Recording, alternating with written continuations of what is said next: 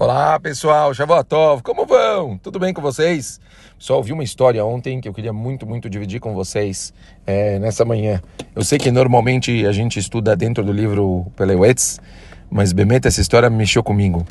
Eu é, ouvi a respeito, né? Bom, no ápice da quarentena, a gente sabe muito bem que quando teve o problema de, do, o primeiro Pesach, lembram que, que as, as pessoas passaram sozinhas, foi um, um hack bem difícil.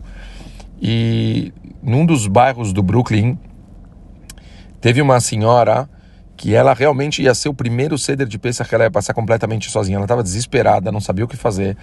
Ela realmente estava muito assim, lerrutzar com a família e todo mundo pensando e falando como que ela ia cuidar desse problema e resolver.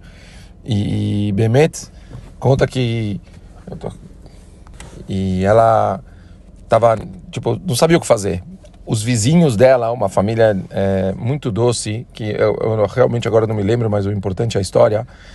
Eles foram para ela e se ofereceram, falaram para ela que eles podiam tentar, eles tiveram uma ideia, se eles fizessem o jardim deles era a sala, é, a parte do jardim ficava para a sala dela e eles ofereceram que eles iam tentar passar toda a, a parte do ceder deles lá para a parte de fora, para que ela pudesse ouvir e pudesse fazer o ceder junto com eles.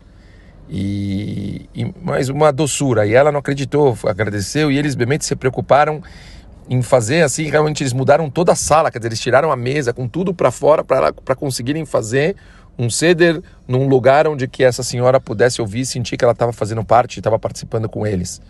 Eles chegaram ao absurdo, eles ficaram com medo, será que ela está ouvindo, será que ela não está ouvindo, de dois dias antes fazerem uma experiência, de iniciarem o ceder para ver se ia dar certo, para ela não ficar sem.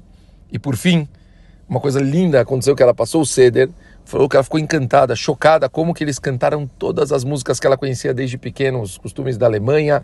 Ela realmente ficou transtornada. Os, os eh, netos ligaram para ela depois no Rola Moed e, e, e perguntaram para ela como foi e tudo, os filhos, e ela falando vocês não sabem, foi inesquecível, que família incrível, e cantaram, e no, por acaso ainda eram as mesmas músicas que a gente canta. E eles contaram, falaram, vó, a senhora não vai acreditar, mas eles ligaram, tiveram um trabalho de ligar para a gente e pedirem para a gente gravar todas as músicas que a gente canta no Ceder para eles poderem saber fazer exatamente igual para a senhora se sentir bem. Morai Verabotai. Que lindo! O que, que é resta de verdade?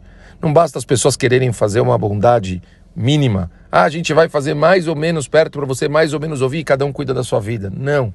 Tiveram um trabalho da mudança tiveram um trabalho de fazer um pré só para ter certeza. E por fim, eles chegaram ao absurdo de preparar as músicas para ela se sentir à vontade, para ela se sentir em casa e se sentir bem. Que fica uma linda mensagem para todos nós pensarmos quanto a gente realmente faz de resto para os outros e a gente se preocupa para fazer a vida dos outros uma vida muito melhor. A gente tem que lembrar, como está escrito no livro Havat Chesed do Hafetz Chaim, não podemos deixar de passar um dia sem a gente fazer uma bondade para os outros que isso esteja anotado na cabeça de todo mundo. Todo dia a pessoa tem a obrigação de pelo menos fazer um reset para alguma pessoa. Um beijo grande para todo mundo e ótima semana.